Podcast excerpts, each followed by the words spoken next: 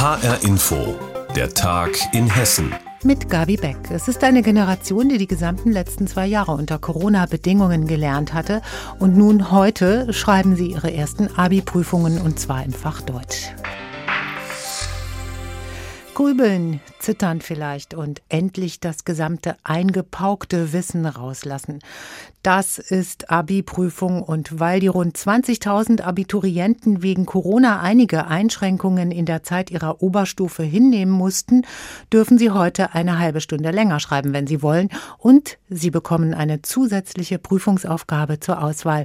Trotzdem waren sie nicht weniger aufgeregt wie in den vergangenen Jahren, hat Anna Vogel an einer Schule in Bensheim beobachtet. Bunte Plakate vor dem Goethe-Gymnasium in Bensheim sollen den Abiturienten Mut machen. Hinter einer Glastür mit dem Schild Abiturprüfung bitte Ruhe schreiben hier heute rund 30 Schüler ihr Deutsch-Abitur.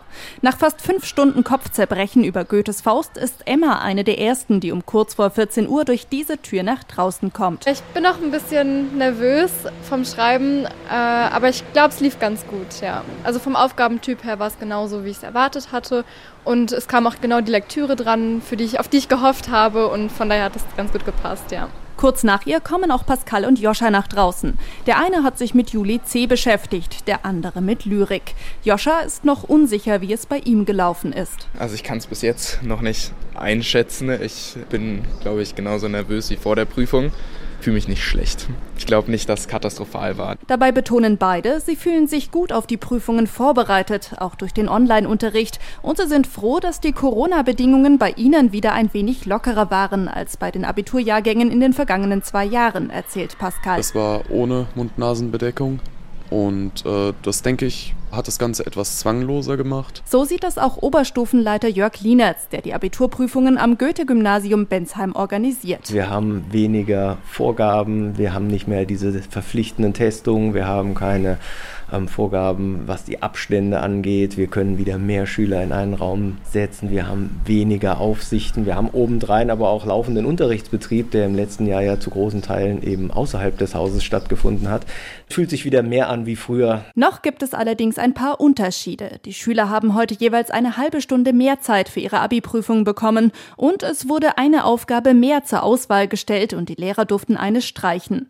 Tora hat die zusätzliche Zeit auch gebraucht, erzählt sie und findet beide Regelungen gut. Das würde ich auch berechtigt sehen, weil es wurde ja angepasst auf das, was passiert ist. Deswegen finde ich schon fair so alles. Fair ist auch das Wort, mit dem der Schulleiter des Goethe-Gymnasiums Jürgen Mescher das diesjährige Abitur beschreibt. Ohne dass die Ansprüche des Abiturs gesenkt worden sind. Ich denke, das ist ganz wichtig, auch für die Schülerinnen und Schüler wichtig dass das Abitur nicht einfacher ist oder dass es nicht äh, weniger Themen gibt oder das Ganze ein anspruchsloseres Abitur ist, sondern dass es ein vollwertiges Abitur ist mit anderen Vorbereitungen, mit anderen Unterstützungen. Die erste Prüfung haben viele Schüler jetzt also schon geschafft. Morgen kommt Physik, am Freitag Englisch und nächsten Dienstag dann Mathematik dran.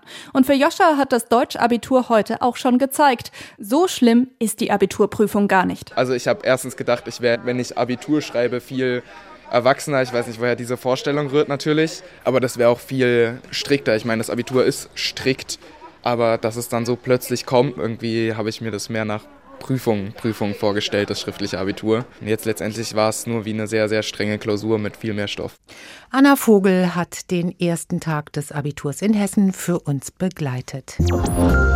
Vor rund einer Woche ist bekannt geworden, dass ein Betrieb im südhessischen Gernsheim mit Listerien verseuchte Gurken in Umlauf gebracht hat. Diese Gammelgurken landeten auch in Krankenhäusern. Vier Menschen wurden daran krank und einer soll sogar daran gestorben sein. Seitdem steht auch die hessische Verbraucherschutzministerin Priska Hinz von den Grünen unter Druck und musste im Landtag im Umweltausschuss Rede und Antwort stehen. Meine Kollegin Simone Bese war dabei. Was wirft die Opposition Position der Ministerin genau vor? Ja, es geht um die Kontrollen der Lebensmittelbetriebe und wer diese Kontrollen wiederum kontrolliert. Ich erkläre das mal an diesem Beispiel hier. Also, der Landkreis Groß-Gerau, der war für die Kontrolle des Gernsheimer Betriebs zuständig. Das haben die kommunalen Behörden, und das haben sie auch bereits zugegeben, nicht ausreichend getan. Die Opposition sagt jetzt, das Ministerium hätte überprüfen müssen, ob die Kontrollen ordentlich durchgeführt worden seien. Das lehnt Ministerin Hinz allerdings ab und sie verweist darauf, dass die Verantwortung dafür bei den Landkreisen und Städten liegt. Aber wenn die nun ihrer Verantwortung für die Kontrollen nicht wirklich gerecht werden, was passiert dann? Ja, das ist eine gute Frage und eine Antwort darauf, die gab es heute nicht so wirklich. Ministerin Hinz hat zwar erklärt, dass sie mehrmals Schreiben und Erlasse und Aufforderungen an die Landkreise geschickt hat, dass die sich an die Kontrollvorgaben und Frequenzen zu halten haben. Aber es sieht so aus, als hätte das nicht jeder ernst genommen. Umweltausschuss des Landtags zu dem Skandal um mit Listerien verseuchte Gurken. Simone Bese hat aus Wiesbaden berichtet. Was für ein Schock. Gestern Abend sind zwei Frauen am Bahnhof in Großen Linden im Landkreis Gießen tödlich verunglückt. Die beiden Frauen, eine 55-jährige Mutter und ihre 20-jährige Tochter, wollen die Bahngleise überqueren, um noch den Zug in Richtung Kassel zu erwischen. Eine heranfahrende Bahn hat sie erfasst, alle beide. Alina Leimbach war vor Ort am Bahnhof und hat sich den Unfallort angesehen. Der Bahnhof in Großen Linden wirkt am Mittwochmorgen ruhig. Vögel zwitschern, Tau liegt auf den Gräsern und Sträuchern an den Bahngleisen. Wenig erinnert daran, dass es hier vor wenigen Stunden ein tödliches Unglück gegeben hat. Eine Mutter und ihre volljährige Tochter sind am Dienstagabend von einem Zug erfasst worden. Kerstin Müller vom Polizeipräsidium Mittelhessen spricht von einem tragischen Unfall. Die wollten wohl einen Zug nach Kassel erreichen. Die 55-Jährige hat das Gleisbett betreten, hat einen herannahenden Zug offenbar nicht bemerkt. Die 20-Jährige scheint den Zug bemerkt zu haben, wollte ihre Mutter zurückziehen. Und es ist halt zu einem Unfall gekommen der, zwischen den beiden Personen, die im Gleisbett gewesen sind und dem Zug. Und beide Frauen wurden tödlich verletzt. Beide Frauen, Mutter und Tochter, sind noch an der Unfallstelle verstorben. Offenbar wollten sie gegen Viertel vor zehn abends den vermeintlich schnelleren Weg über die Gleise nehmen. Besonders tragisch, eine weitere Tochter hat das Unglück beobachten müssen. Die 19-jährige Tochter, die hat ähm, am Bahnsteig gestanden, hat den Unfall leider mit ansehen müssen. Die erlitt einen Schock, wie es ihr derzeit geht. Dazu kann ich keine Angaben machen. Die Bahnstrecke war wegen des Unfalls am Abend noch bis in die Nacht hinein für mehrere Stunden in beide Richtungen gesperrt. In Großen Linden haben am Vormittag noch nicht alle mitbekommen, was hier vor wenigen Stunden Tragisches passiert ist. Und die, die es mitbekommen haben, sind geschockt. Ja, ich versuche irgendwie Anteil zu nehmen, weil es ja doch räumlich sehr nahe ist und ja, es einen dadurch, denke ich, sehr, sehr nahe geht. Ich habe selbst schon beobachtet, dass Leute hier über die Gleise gehen. Ich weiß auch nicht, warum sie das machen, weil es gibt ja hier direkt eigentlich einen, einen Tunnel, und der auch häufig benutzt wird, den kann man gut gehen. Tragischer, tödlicher Unfall mit zwei Toten auf den Gleisen am Bahnhof in Großen Linden. Alina Leimbach hatte die Einzelheiten.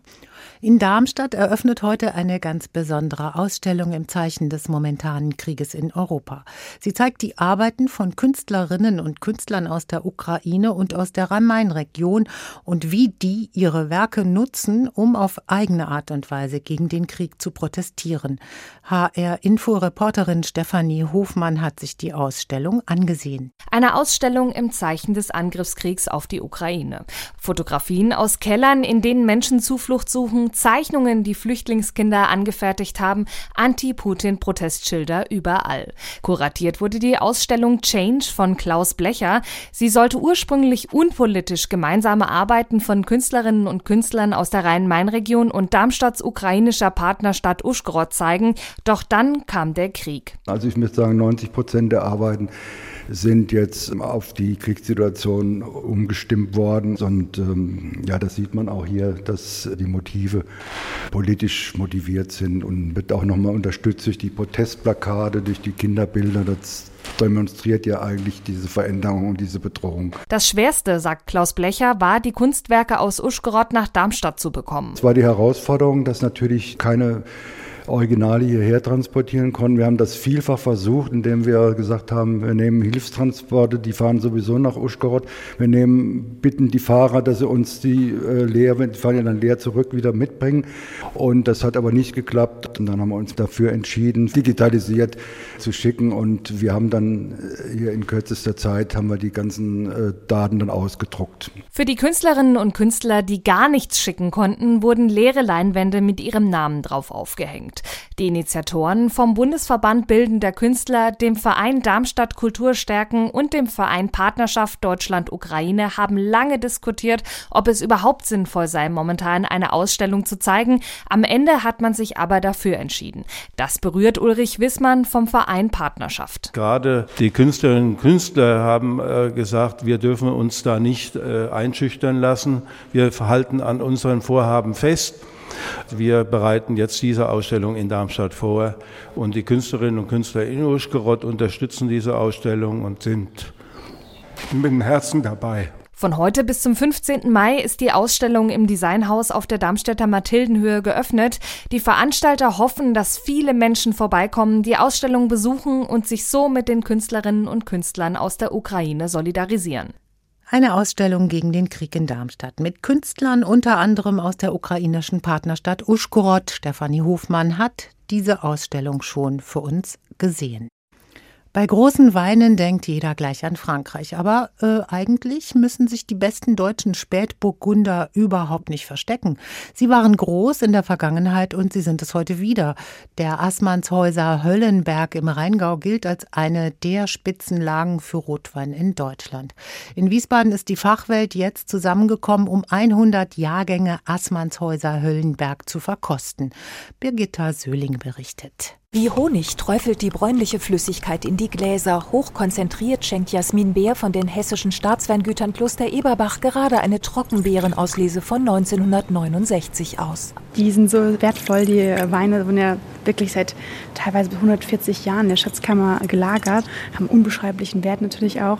Da darf kein Tröpfchen daneben gehen. Mörderisch steil, volle Sonne, violetter Schiefer. Das ist der Assmannshäuser Höllenberg, eine der besten Rotweinlagen in Deutschland.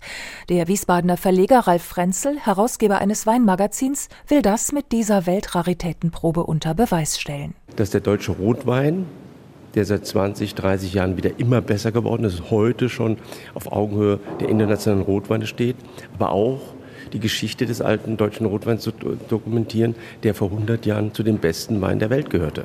Dafür hat Dieter Greiner, Chef der hessischen Staatsweingüter Kloster Eberbach, seine Schatzkammer geplündert.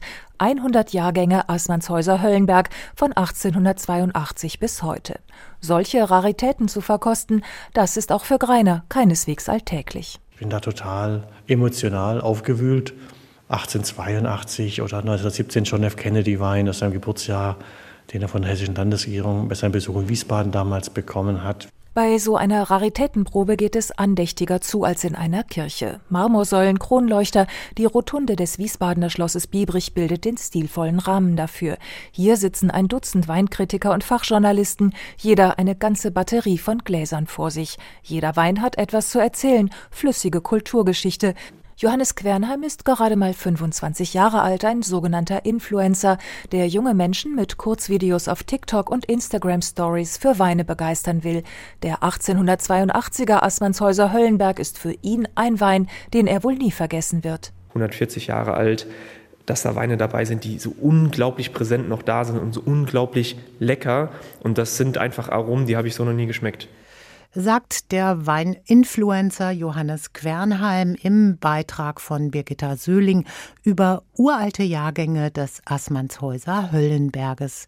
Und das war der Tag in Hessen mit Gabi Beck. Mehr Infos aus Hessen auch auf hessenschau.de.